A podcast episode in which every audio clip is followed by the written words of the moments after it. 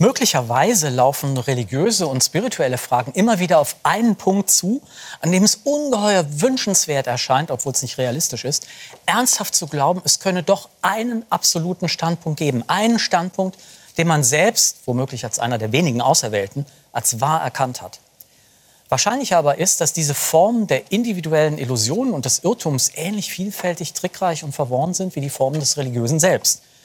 Und doch, trotz der Kritik an den Religionen, hinterlassen Wissenschaften, kalte Technologie und Aufklärung eine Lücke.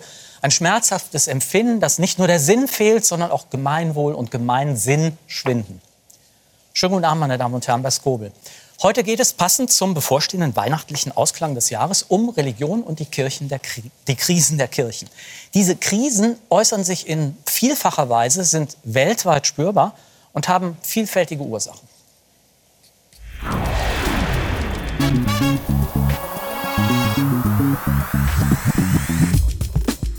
2022 gehören erstmals weniger als 50 Prozent der Deutschen der evangelischen oder römisch-katholischen Kirche an. Eine Entwicklung, die sich schon länger abgezeichnet hat. Eine Studie der Universität Freiburg im Auftrag der Kirchen zufolge könnte der Anteil der Kirchenmitglieder hierzulande bis 2060 auf 29 Prozent sinken.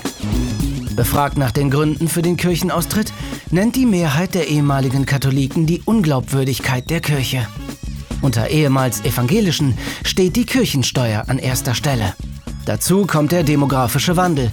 Jedes Jahr sterben weit mehr Mitglieder, als neue hinzukommen. Aber auch unsere Gesellschaft ist in den vergangenen Jahrzehnten deutlich pluraler geworden. Was bedeutet es für den Einfluss und die Stellung der Kirche in Deutschland, wenn sie jetzt und in Zukunft massiv an Mitgliedern und Zustimmung verliert. Die ersten Ergebnisse des Religionsmonitors 2023, die heute von der Bertelsmann Stiftung veröffentlicht wurden, sprechen eine relativ klare Sprache. Krisen sind in den christlichen Großkirchen der Dauerzustand. Wörtlich heißt es, den Daten des Religionsmonitors zufolge hat jedes vierte Mitglied in den letzten zwölf Monaten über einen Austritt aus der Kirche nachgedacht. Jedes fünfte hat eine feste Austrittsabsicht. Und hinzu kommt, dass Religion sich weiter individualisiert und die Pluralisierung der Lebensformen zunimmt. Eine der Fragen ist daher, ob das nicht auf die Dauer zu einem eher an Spiritualität denn an Religion orientierten Lebensstil führt. Und eine Reihe von Fragen, die nahelegen, dass wir uns einen Tipping Point, einem religiösen Kipppunkt nähern könnten. All das möchte ich jetzt mit meinen Gästen einordnen und begrüße herzlich uns zugeschaltet Christiane Florin, Redakteurin und Autorin. Sie studierte Politik, Geschichte und Musikwissenschaften, leitete die Zeitbeilage Christ und Welt und arbeitet seit 2016 in der Redaktion Religion und Gesellschaft und Deutschlandfunk. Bekannt wurde sie durch ihre genaue Recherche zum Thema Missbrauch und durch ihr Buch Trotzdem, wie ich versuche, katholisch zu bleiben. Dann begrüße ich Cornelia Richter. Sie erforschte unter anderem Religion der Moderne aus soziologischer und theologischer Sicht und ist Professorin für systematische Theologie an der Evangelisch-Theologischen Fakultät der Universität Bonn und sie koordiniert die interdisziplinäre Forschungsgruppe Resilienz in Religion und Spiritualität. Und auch Detlef Pollack erforscht das Verhältnis von Religion und Moderne, setzte sich unter anderem eingehend mit der Religionstheorie Niklas Luhmanns auseinander und ist Professor für Religionssoziologie im Rahmen des Exzellenzclusters Religion und Politik an der Westfälischen Wilhelms-Universität Münster. Schönen guten Abend zusammen. Guten Abend. Herr Pollack, wenn ich mit Ihnen anfangen darf, Tipping Point. Ich weiß, dass das natürlich ein Begriff ist, der aus der Klimaforschung kommt. Aber ähm, man kann ja mal die Idee bekommen, wenn man die Daten so sieht, dass es auch hier einen Kipppunkt im religiösen oder im Verhältnis des religiösen zum staatlichen gibt. Ja, ich würde sagen, da kann man sehr viel mit anfangen. Ähm, in meinen eigenen Untersuchungen habe ich äh, genau das immer wieder feststellen können, dass ähm, religiöse Gemeinschaften relativ stabil bleiben über lange Zeit, wenn sie so bei 60, 70, 80 Prozent der Gesamtbevölkerung stellen.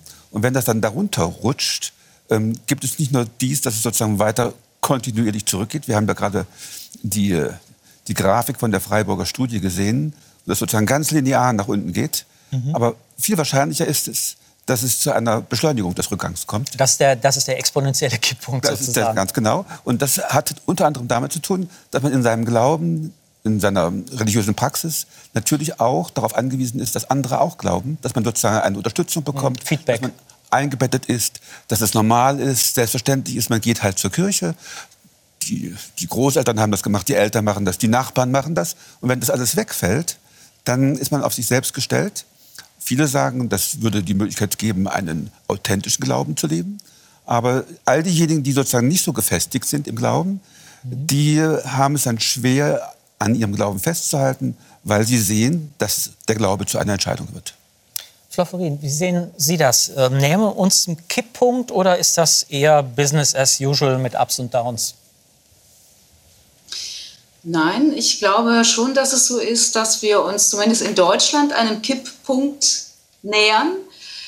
Äh, weltweit betrachtet äh, glaube ich nicht. Weltweit betrachtet ist das Christentum ja nicht auf dem Rückzug, sind überhaupt die Religionen nicht auf dem Rückzug, sondern die Zahl derer, die sagen, ich bin religiös, ich glaube, die bleibt ja relativ konstant. Äh, in den vergangenen 100 Jahren hat sich etwas an der Verteilung geändert zwischen den Religionen, mhm.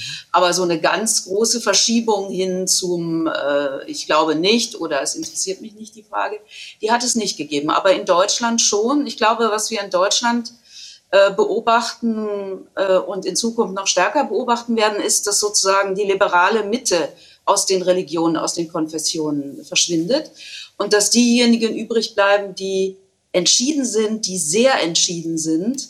Ähm, also dass die, äh, ja, dass die Polarisierung einfach stärker mhm. zunehmen wird. Das Auch die autoritären Bewegungen innerhalb der, der Religion, das glaube ich. Das erinnert mich ein bisschen an das, was zum Beispiel jetzt in den USA geschehen ist, also dass die Mitte sozusagen zerbröckelt und sie rechts und links eine stärkere Polarisierung haben. Das meinen Sie, ne? Ja, das meine ich. Und was man ja auch beobachten kann, ist, dass interessanterweise da auch die konfessionellen Grenzen verschwimmen. Also äh, autoritäre Christen schließen sich zusammen, ob die jetzt katholisch autoritär sind, ob die äh, evangelikal autoritär sind oder ob die orthodox autoritär sind. Die schließen sich also über diese Konfessionsgrenzen zusammen, weil sie über bestimmte Themen miteinander verbunden sind. Ja, Klassiker ist eben das Thema Gender, das man eben mhm. ablehnt. Also man wähnt sich in einem Kulturkampf und schließt sich in diesem Kulturkampf zusammen. Und äh, das geht auf Kosten der, ja, der liberalen, der liberalen Mitte. Und vielleicht ist es, hängt es auch damit zusammen, ähm, dass die liberale Demokratie auch in einer Krise mhm. ist und dass diejenigen, die von den Religionen übrig bleiben, eher dazu neigen, ähm, sich in autoritären Systemen repräsentiert zu sehen. Ich meine, das ist noch nicht sofort, wahrscheinlich auch noch nicht in, in zehn Jahren, aber das ist eine Tendenz, die ich insgesamt schon sehe, mal auf 20, 30 Jahre betrachtet.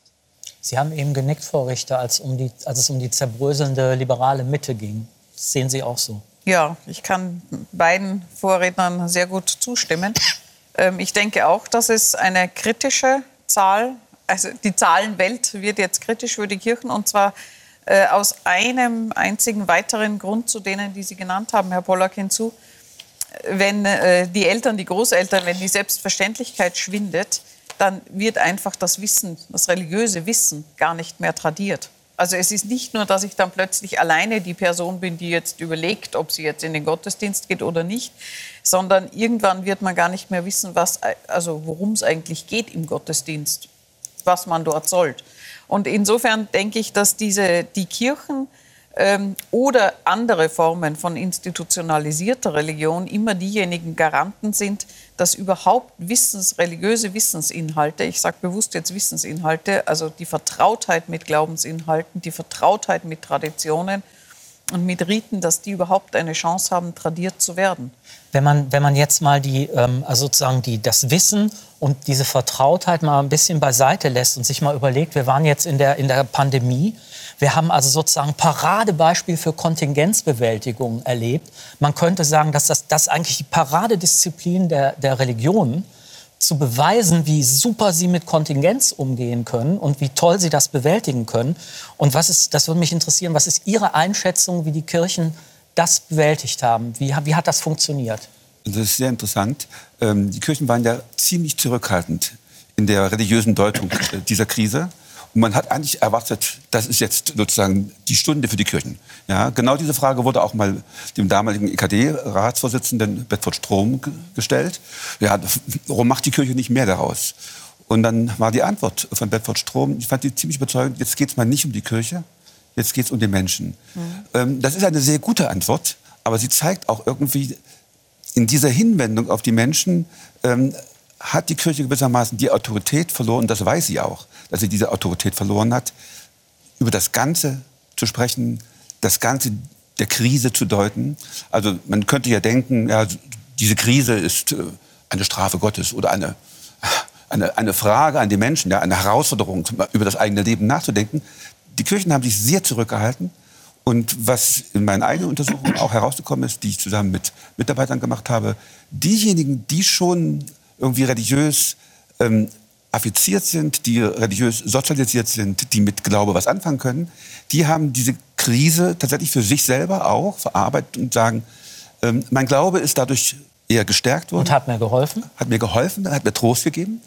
Aber was man so bislang gedacht hat, ja, dass die Krisen sozusagen die Trigger für Religion Zuwachs an Religion ja, sozusagen. Das hat eigentlich nicht mhm. stattgefunden. Und diejenigen, die sozusagen gar nicht religiös ähm, sozialisiert sind, äh, also auch das religiöse Wissen nicht haben, ja, für die hat diese Krise auch selber keine Kontingenzbedeutung, sondern da sagen die Menschen, also wir vertrauen auf die Wissenschaft, wir vertrauen mhm. auf den Staat, auf die Medizin, ja, und die Religion selber ist sozusagen dann immer ähm, eher im, im sekundären Bereich trifft sich, soweit ich das heute gelesen habe, mit dem, was der Religionsmonitor jetzt in der Vorabveröffentlichung auch sagt. Ja, das freut mich, dass der Religionsmonitor Ich wollte es nur noch mal anmerken. Also das ist, ähm, aber die, die Befragung, das ist ähnlich. auf die ich mich beziehe, ja, ja. habe ich gemeinsam ihre, ja, mit Caroline Hillenbrand gemacht, einer Mitarbeiterin von mir. Und die ist vor, ja, die haben wir vor zwei Jahren begonnen und ist inzwischen auch veröffentlicht.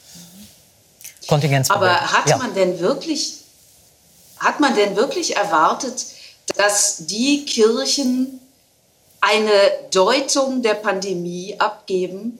Also natürlich gab es die Deutung, das ist die Strafe ja für den sündigen Lebenswandel. In bestimmten Ecken der Kirchen gab es das ja, auch eher in diesen äh, rechtsautoritären Ecken. Aber äh, ich hatte ehrlich gesagt nicht erwartet, dass die Kirchen da mit einer großen äh, Deutung aufwarten können, sondern eigentlich spiegeln doch die Kirchen die Unsicherheit, die, äh, die man dann erstmal aushalten muss, die im Rest der Gesellschaft halt auch ist, wenn eine Situation eintritt, wie sie die meisten von uns ja äh, nicht bis dato erlebt hatten. Und wenn man einfach nicht weiß, wo es lang geht. Aber die Kirchen waren natürlich auch äh, ganz banal dadurch äh, gefordert, dass das, was sie eben ausmacht, Gemeinschaft, dann auch ganz konkret Gottesdienst, ja erstmal nicht in der gewohnten Form mhm. stattfinden konnte. Ja, und dass das ja auch nach, ähm, nach, oder die Pandemie ist ja noch nicht vorbei, aber jedenfalls ist es nicht in der Weise zurückgekehrt, sondern die Kirchen haben ja die Erfahrung gemacht, dass viele äh, die Gottesdienste gar nicht mehr vermissen und sagen, ähm, mir fehlt gar nichts, ich muss gar nicht mehr in die Gottesdienste zurückkehren, wenn es die wieder in gewohnter Form gibt. Ich bin, aber Entschuldigung, da, ich würde ich würd etwa eins ein bisschen differenzierter antworten.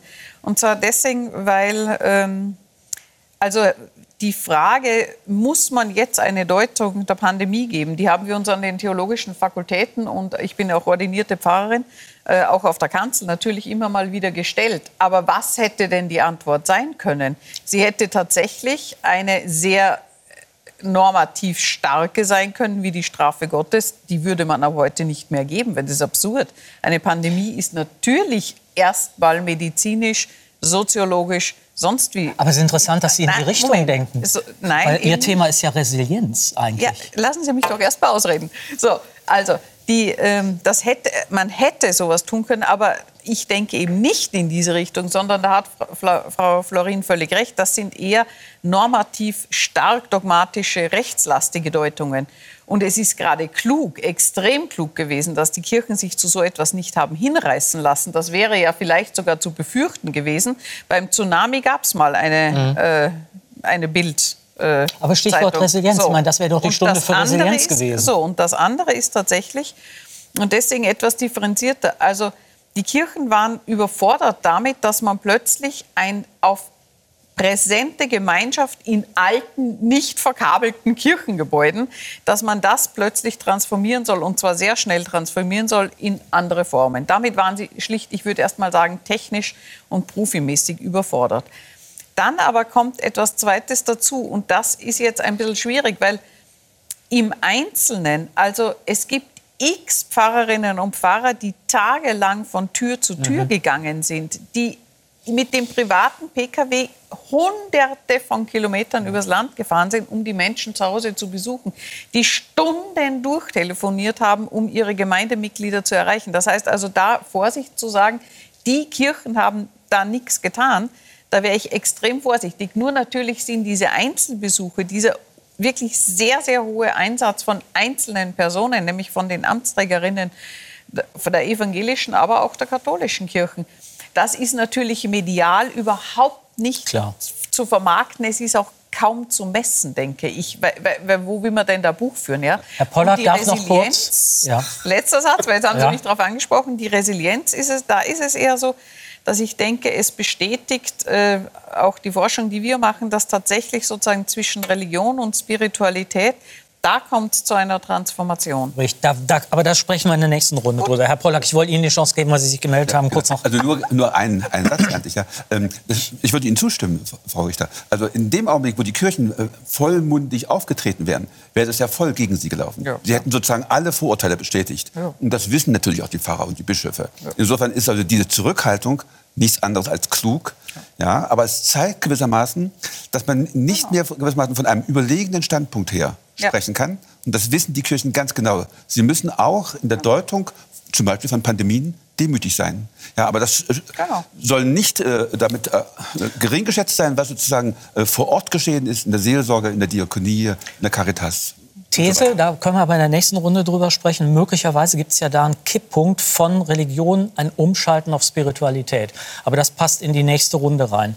Säkularisierung bezeichnet ja eine in sich vielfältige ähm, Entwicklung die geschichtliche, soziale, kulturelle, politische Prozesse umfasst und entscheidend zur Entwicklung der Moderne beigetragen hat. Zur Säkularisierung gehören unter anderem also Trennung von Kirche und Staat, der Widerstreit zwischen Vernunft und Glaube bzw. Naturwissenschaft und Religion, eine zunehmende Marginalisierung des Heiligen oder eine gesteigerte Individualisierung von Religion. All das führt zu einer nicht mehr aufhebbaren Pluralisierung und damit einer damit verbundenen Relativierung religiöser Absolutheitsansprüche. So wie Schiiten gegenwärtig im Iran Todesurteile aussprechen wegen angeblicher Kriegsführung gegen Gott, so endeten auch im christlichen Abendland, Mittelalter, Widerspruch und Widerstand gegen die Kirchen immer wieder auf dem Scheiterhaufen oder führten eben zum Massensterben in Religionskriegen. Religionen versprechen zwar Freiheit und Paradiese auf der einen Seite, erweisen sich aber dann im Alltag oft als notorisch dogmatisch verfasste, mehr oder minder autoritäre Organisationen, die faktisch die Freiheit des Einzelnen einschränken, nicht selten Staat und Demokratie unterlaufen, können zumindest, und den Einzelnen dann am Ende eher unglücklicher machen.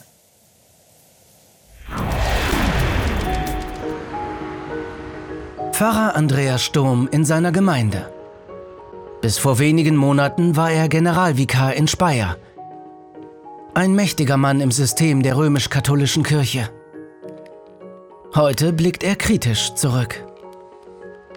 Ich kann nicht erkennen, dass zum jetzigen Zeitpunkt wirklich echte Veränderungen möglich sind. Und da sind zu viele, in der Regel Männer, alte Männer, die zu sehr an ihren Pöstchen und Posten hängen, als dass sie bereit sind und auch den Mut haben für Veränderungen. Nicht nur die ehemalige Nummer zwei hinter dem Speyerer Bischof beklagt die mangelnde Reformbereitschaft der römisch-katholischen Kirche. Noch immer sind Frauen von Weiheämtern ausgeschlossen. Homosexualität gilt als Sünde. Geistliche müssen sich dem Zölibat unterwerfen. Seit Jahren reißen die Berichte über Missbrauchsskandale nicht ab. Und das Entsetzen über die Art und Weise, wie damit umgegangen wird. Die römisch-katholische Kirche ist aber nicht allein in der Krise. Auch die evangelische Kirche verliert kontinuierlich an Mitgliedern und Zuspruch.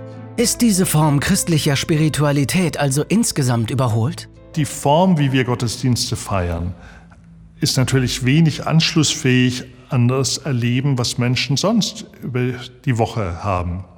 Und wenn dann Predigten auch noch so sind, dass eher über die Köpfe der Menschen hinweg gepredigt wird, ja, dann ist kein Grund, in diesem Gottesdienst zu bleiben. Es sind nicht allein die Versäumnisse und Verfehlungen der Kirche, die ihr zu schaffen machen. Auch unsere Gesellschaft ist heute eine andere. Durch die fortschreitende Säkularisierung hat sich die feste Bindung an die christliche Religion immer weiter gelockert. Viele Selbstverständlichkeiten sind passé. Das zeigen die Austritte aus der Kirche, ebenso wie der Zulauf zu alternativen Glaubensformen. Wie Glauben und Gesellschaft unter diesen Bedingungen noch zueinander finden, dazu gibt es unterschiedliche Erklärungsversuche und Theorien. Die Individualtheorie geht von der Beobachtung aus, dass für immer mehr Menschen zwischen Glauben und Kirche kein zwingender Zusammenhang mehr besteht. Geglaubt wird weiterhin, nur ohne die überkommenen Formen und Institutionen der Religion. Typisch dafür ist der Synkretismus, die Verbindung und Vermischung verschiedener religiöser Traditionen und Philosophien. Haben Menschen viele Religionen und Gemeinschaften zur Auswahl, finden sie eher etwas, das zu ihnen passt. Diese Überlegung steht im Zentrum der Markttheorie. Sie folgt den Regeln der Ökonomie und sagt, je pluralistischer das Angebot, desto höher ist der Zuspruch für Religiosität. Eine andere Erklärung liefert die Säkularisierungstheorie. Hier lautet die Annahme, je mehr religiöse Angebote es gibt, desto unwichtiger wird Religiosität für den Einzelnen. Der Gedanke dahinter, die vielen Angebote heben sich gegenseitig auf, denn jede Weltanschauung zweifelt die anderen an. Empirische Untersuchungen stützen diesen Befund, zumal es für die zentralen Verheißungen des Glaubens eine Reihe weltlicher Alternativen gibt, Sicherheit gewährt uns unser Sozialstaat. Gesundheit und ein langes Leben ermöglicht die moderne Medizin. Schwierig für den Absolutheitsanspruch vieler traditioneller Religionen. Dennoch gibt es gerade in unruhigen Zeiten ein ungebrochenes Bedürfnis der Menschen nach Spiritualität, Transzendenz, nach Halt, Orientierung und Trost. Könnte vielleicht eine universelle Ethik die Kirchen ablösen? Eine neue Humanität, die weder von einer einzigen Religion noch von einer weltlichen Ideologie dominiert wird? Also ich glaube, solange Leben läuft, braucht es für viele Menschen Kirche nicht.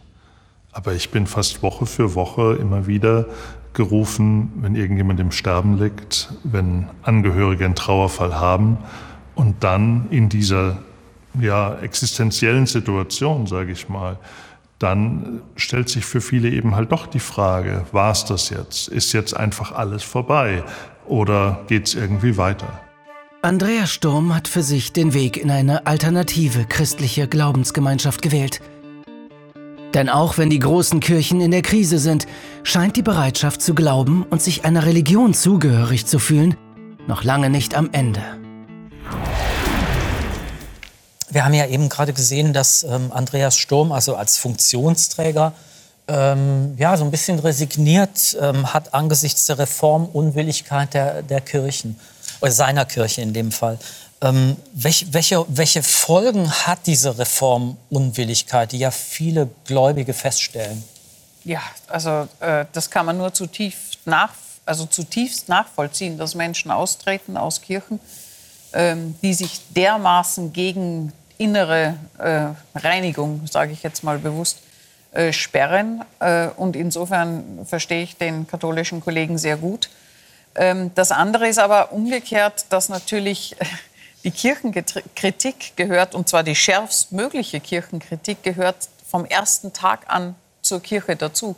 Also Kirche ist sozusagen nie nur eine institutionalisierte Form. Jetzt bin ich evangelische Theologin und gerade in der evangelischen Kirche ist es eben so, dass die Kirche eigentlich die Gemeinschaft der Gläubigen ist und aus notwendig pragmatischen Gründen immer auch institutionalisiert wird. Und immer dann, wenn es in Institutionalisierungsprozesse kommt, die dann auch noch machtbesetzt sind, dann ist immer gefährlich, dass es zu einer, zu einer Selbstmächtigkeit des Systems kommt. Deshalb Reformation dann, als ja, Prinzip. Denn, genau, Reformation als Prinzip. Und insofern muss ich sagen, es kann, es kann wirklich eigentlich keine Kirche geben ohne Kritik. Frau Florin, Sie haben sich, glaube ich, gerade melden wollen. Ja, also der Fall äh, von Andreas Sturm, der ist doch sehr interessant, finde ich. Denn der war der zweite Mann hinter dem Bischof, also ein genau. sehr hochrangiger Kleriker, eben der Generalvikar, nennt man ja das alter Ego des Bischofs.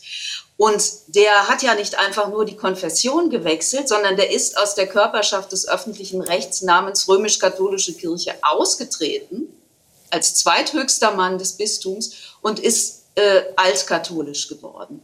Und wie reagiert dann die Institution, der er Reformunfähigkeit bescheinigt hat? Er hat ja auch ein Buch darüber geschrieben, das habe ich auch gelesen, dieses Buch. Und da könnte man ja jetzt sagen, wenn ein so hochrangiger Mann in einer so hierarchischen Institution austritt, dann muss das doch ein Beben eigentlich auslösen. Eine, eine Debatte, die nochmal ein anderes Level, eine andere Identität erreicht als bisher. Das ist aber nicht passiert. Genau, sondern der, der, der römische Katholizismus ja. verdaut auch das. Ja, man nimmt es einfach letztlich schulterzuckend, manche mit etwas Bedauern, manche sagen, na ja, dann war er auch nicht richtig gläubig, ist doch gut, dass der jetzt raus ist. Also so, äh, anstatt zu sagen, was bedeutet Reform eigentlich? Reform bedeutet doch zum Beispiel, dass in dieser absolutistischen Institution Frauen nicht mehr diskriminiert werden, ähm, dass Geschlechtergerechtigkeit herrscht, dass Homosexuelle, Queere nicht diskriminiert werden, dass die Doktrin, die Lehre den Menschenrechten entspricht. Das bedeutet ja eigentlich Reform. Und was bedeutet es dann, wenn man sagen muss, das will aber die Spitze dieser Institution nicht? Ja, ich glaube, man, man muss unterscheiden zwischen Reformunwilligkeit und Reformunfähigkeit. Und äh, Sturm hatte ja zwischen diesen beiden Begriffen auch unterschieden und hat gesagt, die Kirche ist reformunfähig. Aber wenn man jetzt mal auf die Bischöfe hört, dann bekunden sie ja ihre Reformwilligkeit. Und ich möchte einen Punkt mal stark machen. Auch die katholische Kirche, die ja nun sozusagen am Pranger steht, ist sehr wohl auch zu bedeutenden Reformen fähig. Und das ähm, klassische Beispiel dafür ist das Zweite Vatikanische Konzil.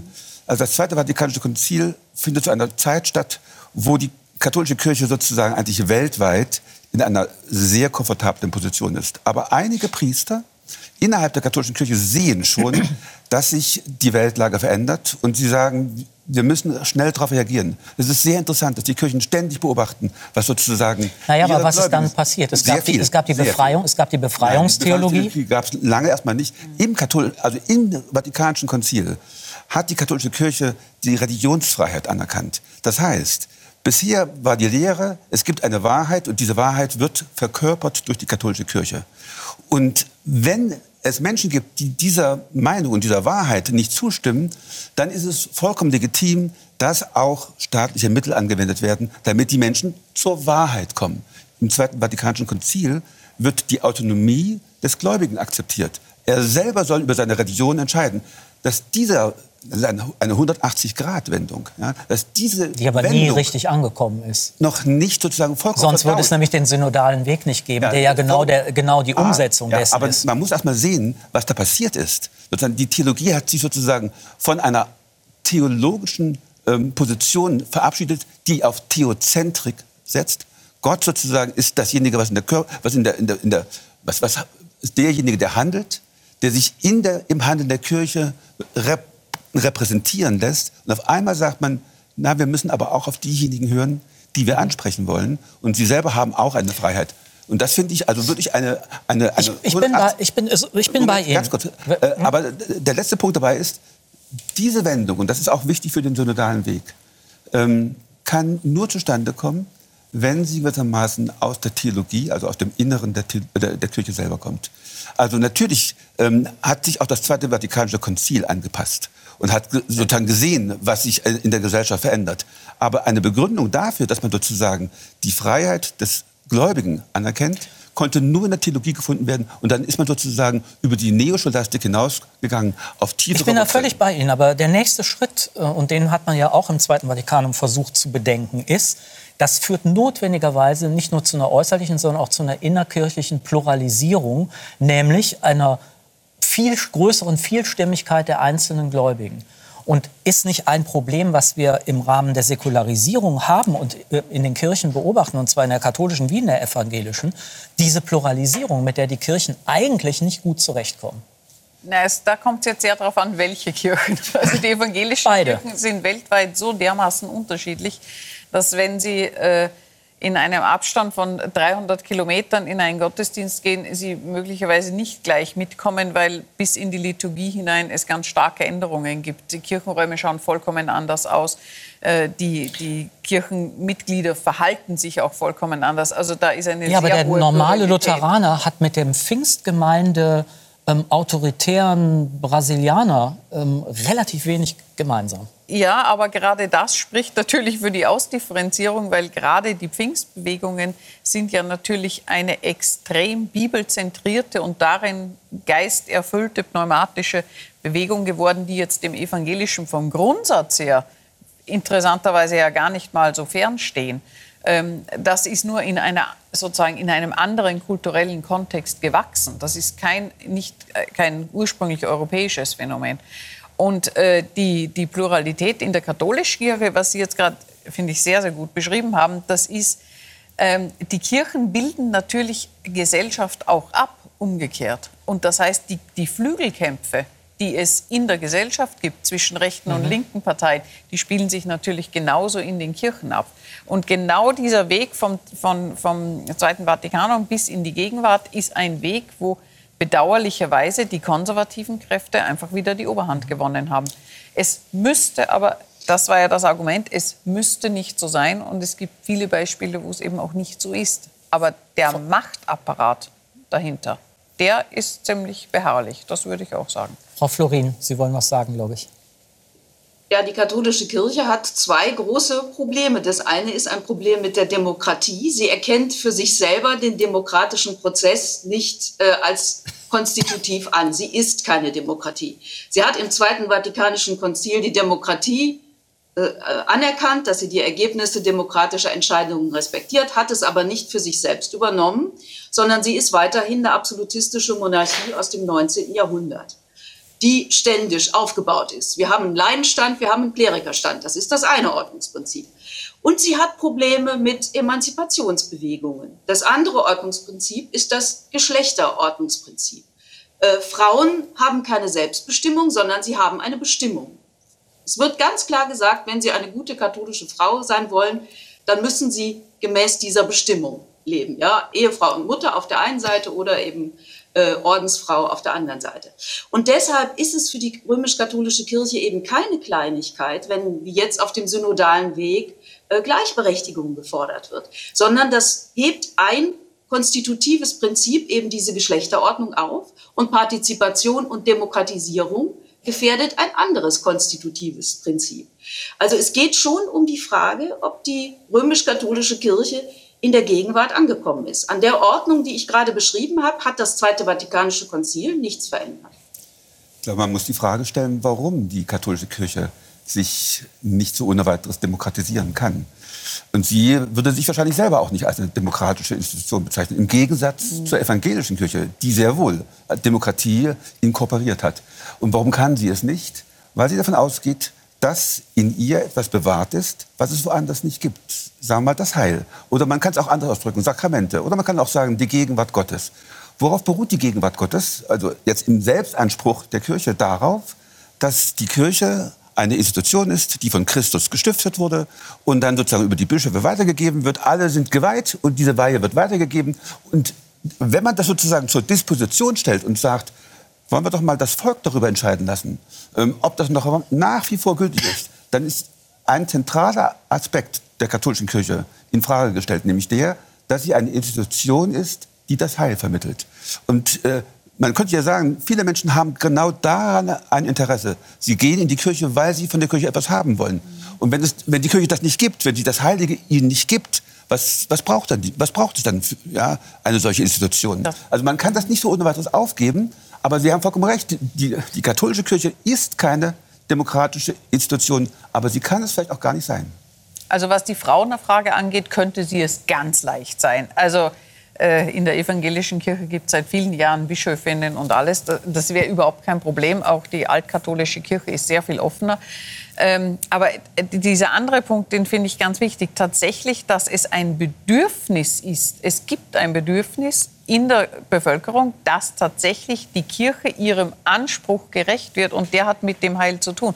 Und das ist nämlich das Interessante, dass, also, dass die Kirchen überhaupt so in den Fokus immer wieder richt, äh, gerücken äh, dass an den Kirchen immer wieder durchexerziert wird, jetzt geht sozusagen äh, das Abendland unter, unter ich übertreibe ein bisschen, ja. Das ist, hat auch damit zu tun, dass sie eben immer noch einen ungeheuren hohen Symbolwert haben. Und das heißt, es ist nicht nur Zorn oder es ist nicht nur Gleichgültigkeit, es ist auch Enttäuschung dabei. Ich, es ist auch hm? ganz viel Enttäuschung und die hätte man nicht, wenn es nicht auch eine Wertschätzung oder eine Suche geben würde. Und jetzt ist die Frage, was verliert man, wenn man sozusagen sagt, naja, den Laden können wir auch einfach zuschließen, weil Heil braucht eh keiner mehr.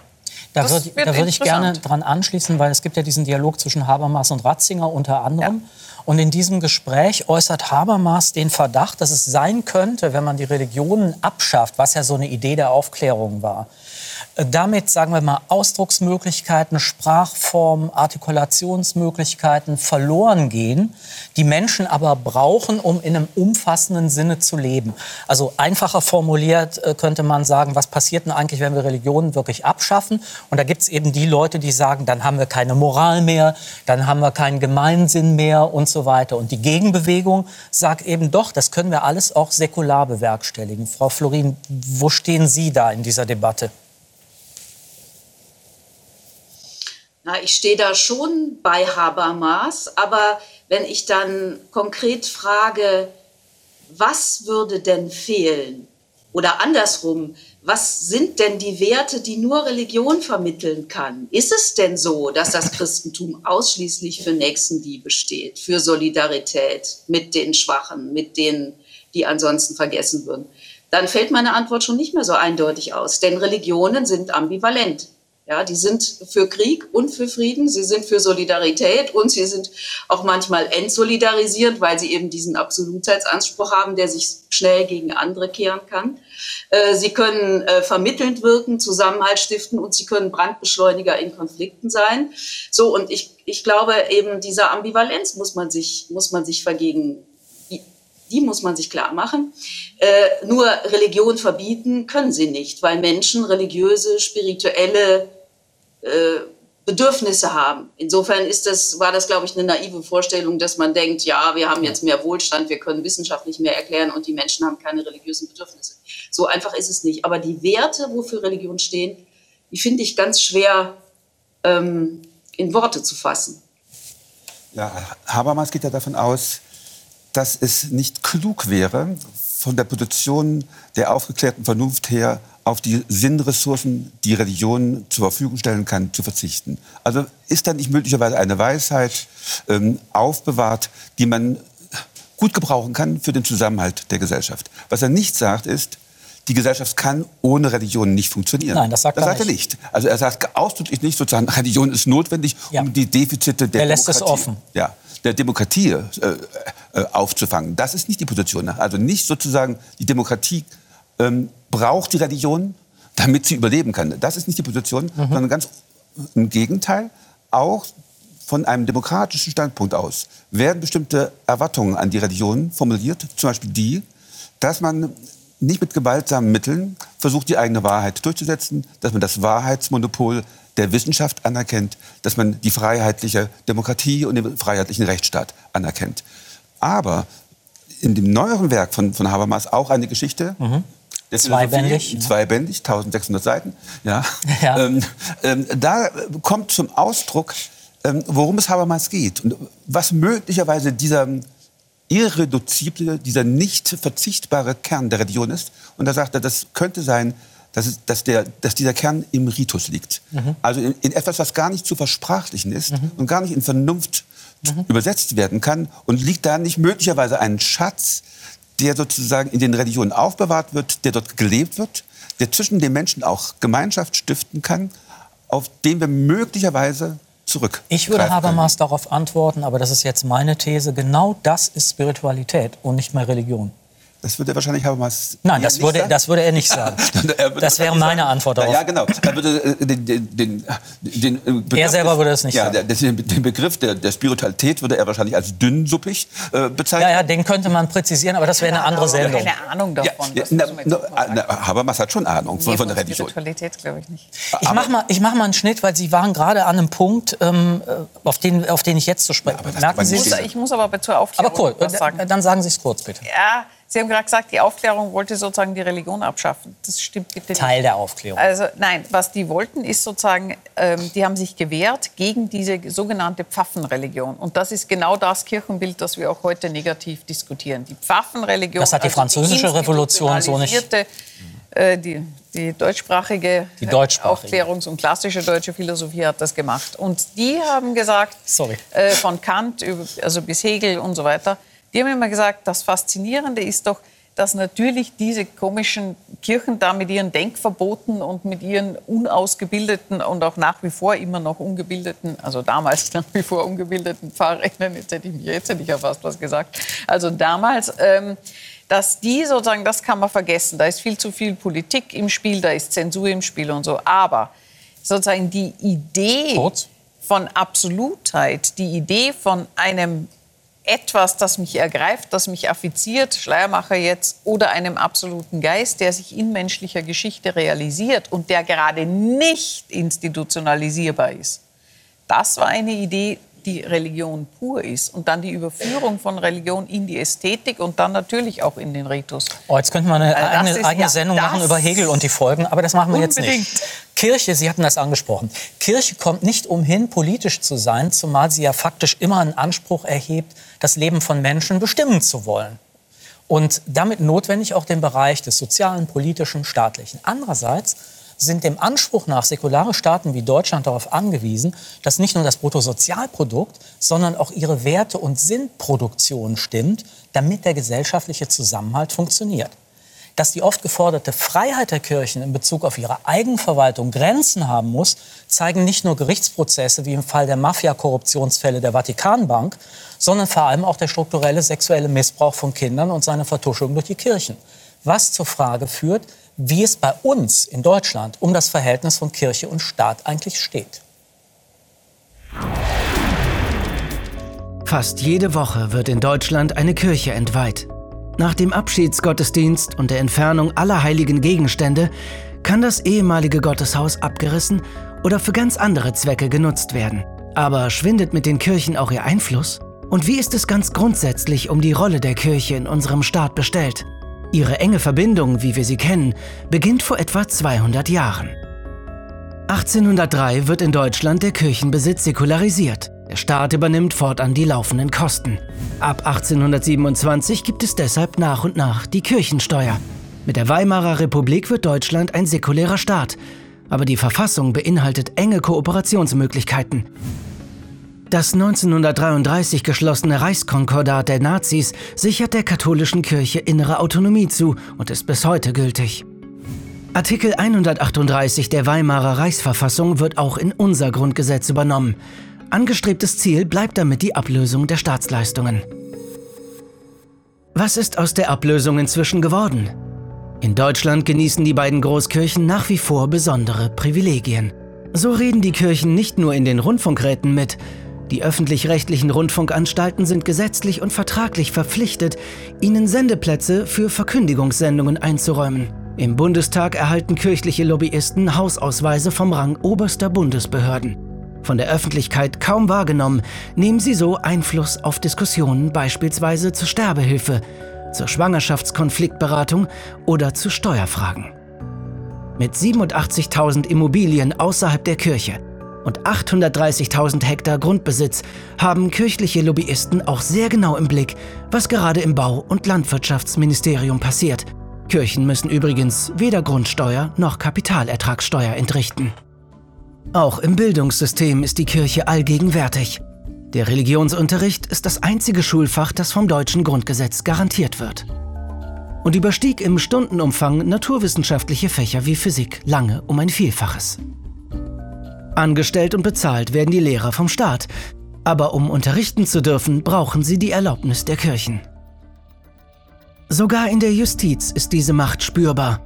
Trotz anhaltendem Missbrauchsskandal zeigt die Staatsanwaltschaft eine auffällige Beißhemmung oder heilige Scheu, wie mehrere Strafrechtler beklagen. Als stünde das Kirchenrecht über dem weltlichen Strafrecht. Auch in von der Kirche betriebenen Einrichtungen wie Altenheimen, Schulen, Kindergärten oder Krankenhäusern gelten Sonderrechte. Zum Beispiel sind Betriebsräte und Streiks verboten. Die arbeitsrechtlichen Regimentierungen reichen bis weit in das Privatleben hinein. Noch 2014 gab das Bundesverfassungsgericht seinen Segen, als ein katholisches Krankenhaus in Düsseldorf einem Chefarzt kündigte, er hatte nach seiner Scheidung ein zweites Mal geheiratet. Erst vor wenigen Wochen haben die deutschen Bischöfe die lang geforderte Reform des kirchlichen Arbeitsrechts angekündigt. Künftig sollen Beziehungsleben und Intimsphäre ihrer Angestellten als rechtlich unantastbare Zone gelten. Aber wer finanziert eigentlich die kirchlichen Einrichtungen? Durch ihren Sonderstatus als Körperschaften öffentlichen Rechts dürfen die Kirchen Steuern erheben, die über das Finanzamt eingetrieben werden. Im Gegenzug zahlen sie Gebühren an den Staat.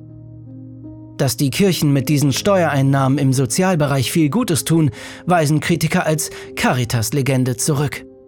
Krankenhäuser werden vor allem vom Staat und den Krankenkassen finanziert.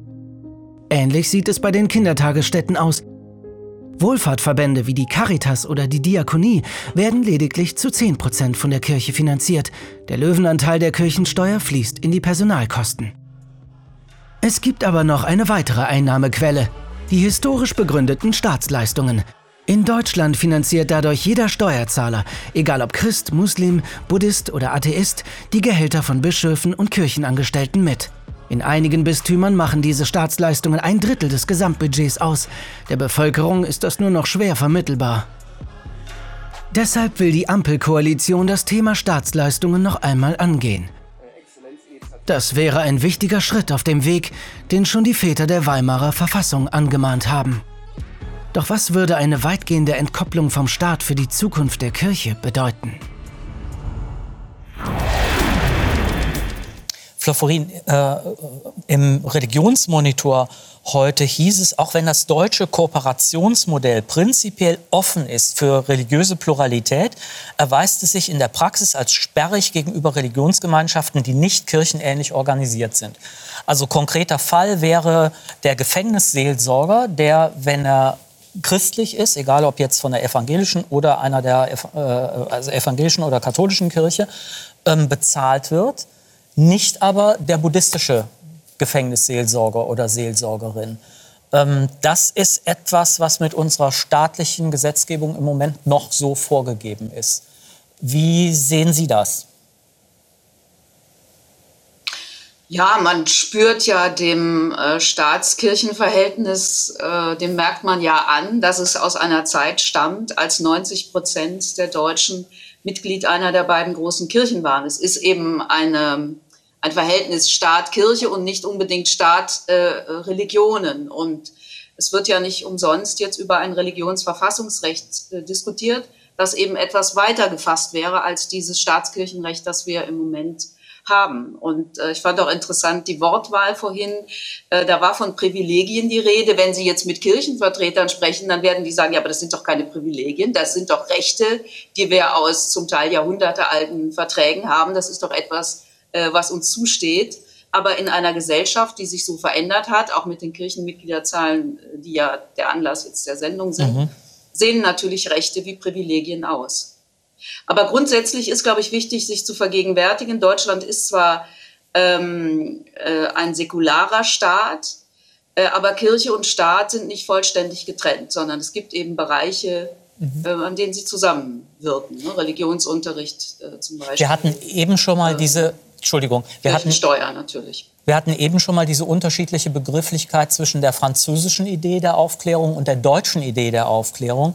Was Sie jetzt ansprechen, ist ja im Grunde genommen auch wieder die Idee des laizistischen Staates in Frankreich, wo ich eine ganz klare Trennung habe, und eines sagen wir mal, gemäßigt aufgeklärt säkularen Staates in Deutschland, wo ich sagen kann, im Idealfall hätte der Staat gleich, großes, gleich großen Abstand, also von muslimischen Glaubensgemeinschaften, christlichen, buddhistischen, wie auch immer. Der Staat ist da irgendwie äh, mehr oder weniger neutral in der Mitte.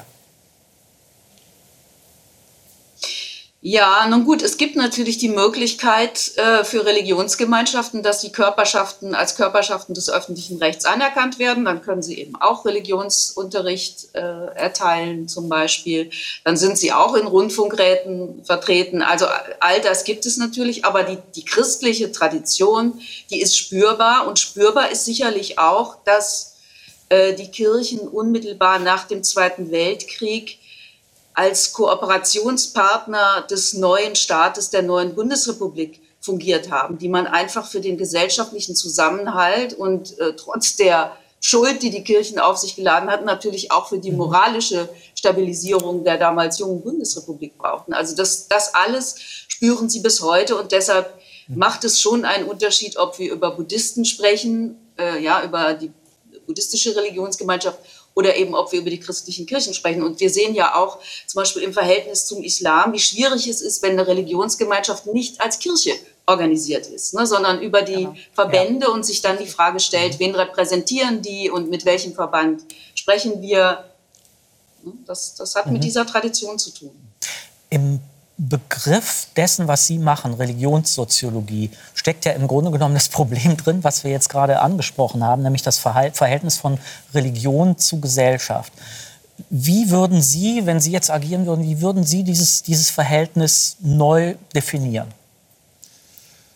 Angesichts der Säkularisierung, meinen Sie jetzt? Oder? Angesichts der Situation, in der wir heute stehen. Äh, Frau Florin hat das ja sehr klar gesagt, nach 45. Ja. Wir brauchen vielleicht nicht mehr unbedingt die große moralische Unterstützung. Okay, genau. Also ähm, es gibt eben diese sagen wir mal, zwei oder drei verschiedene Modelle äh, im Verhältnis von Kirche und Staat. Und in Deutschland haben wir gewissermaßen zwar eine Trennung, eine rechtliche Trennung von Kirche und Staat, aber ein religionsfreundliches ähm, ähm, Religions, eine, äh, äh, äh, Religionsrecht. Ähm, und das hat, äh, wie Frau, äh, Frau, Frau Florin auch gesagt hat, äh, natürlich damit zu tun, dass man ähm, die Kirchen, die Religionsgemeinschaften als Institutionen ansieht, die gewissermaßen zum gesellschaftlichen Zusammenhalt beitragen können. Und die große Aufgabe bei der Umgestaltung des ähm, Religionsrechts, des Religionskirchenrechts, des ähm, ähm, also der bisherigen Form dieses Rechtes besteht darin, jetzt gewissermaßen dieses Recht so auszubuchstabieren, dass die einzelnen Religionsgemeinschaften gleichberechtigt nebeneinander stehen können. Und das Entscheidende ähm, würde ich darin sehen, dass man erstens die Religionsfreiheit akzeptieren muss, das ist auch bei uns gegeben. Zweitens, dass alle Religionsgemeinschaften gleichberechtigt behandelt werden würde ich sagen, ist weitgehend gegeben. Und auch unabhängig davon, wie sie äh, institutionell verfasst sind, weil im Islam äh, habe ich die Kirche, gibt es nicht die Kirche. Ja, aber schauen Sie sich an, es gibt inzwischen äh, ähm, islamischen Religionsunterricht. Es gibt ähm, zehn äh, Zentren für islamische Theologie an den Hochschulen. Also man, obwohl sozusagen ja. nach deutschem Religionsrecht eigentlich äh, der Islam gar nicht in diese ja, Privilegien, in diese Rechte, wie man sie auch immer definiert, ja, hineinkommen dürfte, hat er diese Rechte mhm. und das deswegen damit sozusagen das Verhältnis zwischen den Religionsgemeinschaften kooperativ und friedlich geregelt werden kann. Dass, dass die Menschen, die unterschiedlicher Überzeugung sind, äh, zusammenleben können. Also es gibt schon auch Bemühungen äh, im Religionsrecht gewissermaßen ähm, diese religionsfreundliche Ausgestaltung beizubehalten und auf andere mhm. Religionsgemeinschaften auszudehnen. Also es wurde ja auch schon gesagt, ja, Körperschaft des öffentlichen Rechts, auch die Zeugen Jehovas haben diesen Status, Ganz wenige, aber ein, zwei islamische Gemeinden haben das. Ähm, Bahai hat es, aber auch zum Beispiel äh, können sich auch äh, frei, äh, also der humanistische Verband, jedenfalls in einigen seinen, seiner Untergliederung, hat auch diesen Status. Also dieser Status wird sozusagen nicht nur den Kirchen eingeräumt, sondern unter bestimmten Bedingungen auch anderen Religionsgemeinschaften. Und selbst dann, wenn sozusagen die Bedingungen die daran geknüpft sind, nicht erfüllt werden, ähm, gibt es Möglichkeiten, die Religionsgemeinschaften, in diesem Falle eben doch äh, die große Zahl der Musliminnen und Muslimen zu integrieren. Ähm, Frau Richter, ich mu muss da an der Stelle noch mal kurz einen Schnitt machen. Das muss ich unbedingt noch ansprechen. Ähm, in der katholisch, in den, im, im Verfolgen der Missbrauchsfälle in den katholischen Kirchen ermittelt in der Regel nicht die Staatsanwaltschaft, was ich persönlich für ein Unding halte. Ähm, es soll in den, in, in den evangelischen Kirchen anders sein. Da wird die Staatsanwaltschaft im Idealfall gleich mit, mit eingeschaltet. Ähm, mich würde interessieren, jetzt mal über den Rand der Konfession hinaus, ähm, ist das für Sie irritierend, dass ähm, Kirchen und Staatsanwaltschaft nicht sozusagen gleich oder parallel oder miteinander äh, ermitteln? Oder haben Sie Verständnis für, in dem Fall für die katholische Position? Nein, da habe ich gar kein Verständnis dafür. Also es ist bei beiden Kirchen so, dass alles, was mit Missbrauch oder sonstigen äh, Gewaltübergriffen zu tun hat, dass das sofort zur Anzeige kommen muss. Ähm, und das heißt ein Staatsanwaltschaft? Ja, ein Automatismus ist es natürlich nicht, weil es muss immer irgendjemand anzeigen. Ähm, aber, die, äh, aber dass das so sein sollte, das ist, das ist so. Genauso wie auch in den Kirchen das Arbeitsrecht natürlich umgesetzt werden muss. Also auch da gibt es überhaupt kein Vertun. Das sind natürlich Arbeitszusammenhänge. Äh, und da finde ich wirklich, äh, wobei das in den Theologien, also seit äh, vielen, vielen Jahren immer wieder auch gesagt wird, also das ist jetzt nichts Neues, dass wir gerade jetzt darüber sprechen. Ähm, das Einzige, wo ich ein bisschen ähm, jetzt überhaupt kein Verständnis, sondern wo ich ein bisschen vorsichtiger wäre, das ist, in den Kirchen spielt sich vieles ab, was da nicht hingehört und was auch, wie gesagt, aufgearbeitet werden muss. Das ist, da ist gar kein Zweifel dran. Es ist allerdings auch so, dass auch da die Frage ist, inwiefern ist die Kirche einfach Spiegel von Gesellschaft. Und es zeigt sich halt so deutlich an den Kirchen, wie schwer Missbrauch ist, weil der Symbolgehalt der Kirchen so irre hoch ist. Naja, wäre, es wäre auch unabhängig davon. Es ist, nein, das meine ich. Da, genau. nein, lassen Sie mich kurz ausreden. Es ist Wir haben noch eine Minute 15. Nicht, dass man irgendwas vertuschen darf oder besänftigen. Frau Florin? Aber es liegt am Symbolgehalt. Ja, aber, aber wir sehen doch, dass vertuscht werden darf mit staatlicher Billigung. Denn der Staat überlässt nach wie vor den Kirchen selbst die Aufarbeitung der sexualisierten Gewalt. Das ist ein Problem. Und eigentlich wäre es die Aufgabe des ja. Staates, Verbrechen nicht nur aufzuklären, sondern wenn man sie nicht mehr vor Gericht aufklären kann, dann sie wenigstens unabhängig aufzuarbeiten und ja. das nicht der Institution, die die Täter geschützt hat, aus der die Täter stammen, selber zu überlassen. Und das halte ich für ein ziemlich großes Privileg der Kirchen, für ein falsch verstandenes äh, Verständnis von Kooperation und für einen Skandal. Genau, Denn man es ist lässt kein damit Widerspruch. die Betroffenen das, von Missbrauch allein staatlicherseits. Das tut mir leid, dass ich ähm, unser Gespräch jetzt an der Stelle abbrechen muss, weil wir sind wirklich am Ende ähm, der Sendung. Ganz herzlichen Dank ähm, fürs Gespräch an alle. Ähm, am Ende gibt es vielleicht keine erlösende Wahrheit, die einerseits absolut und unangreifbar wäre, zugleich aber in einem Wort, einem Satz, einer Lehre eingefangen werden könnte. In den westlichen Gesellschaften ist das Medium, das universal, machtvoll und global ist, weder Wahrheit noch Gott, sondern Geld. Und Geld ist ja immer flüssig, während Religionen davon überzeugt sind, all die vielen Individuen und ihr Leben einer Geschichte, einem Narrativ, einem Kontext oder einem Gesetz unterordnen zu können. In der Moderne zu leben bedeutet zu verstehen, dass unsere Welt eine Welt der fließenden Erscheinungen ist, die immer neue Beschreibungen hervorbringt. Auch Religionen sind so gesehen Beschreibungen, die wir uns über uns selbst, über Sinn oder die Wirklichkeit geben, ähm, die wir finden, vielleicht aber auch nur erfinden. Manche dieser naja, Erfindungen können unser Leben retten, durchaus. Und so gelingt es uns manchmal, die fließende Welt in Ruhe zu betrachten und in Frieden neu zu gestalten. Am Ende aber haben weder die Religion noch die Vernunft mehr zu bieten als das, was man umgangssprachlich ganz einfach Weisheit nennt. In diesem Sinn ein gutes Jahresende und ein Jahr, in dem sich Frieden und Weisheit vielleicht dann am Ende doch durchsetzen. Und tschüss.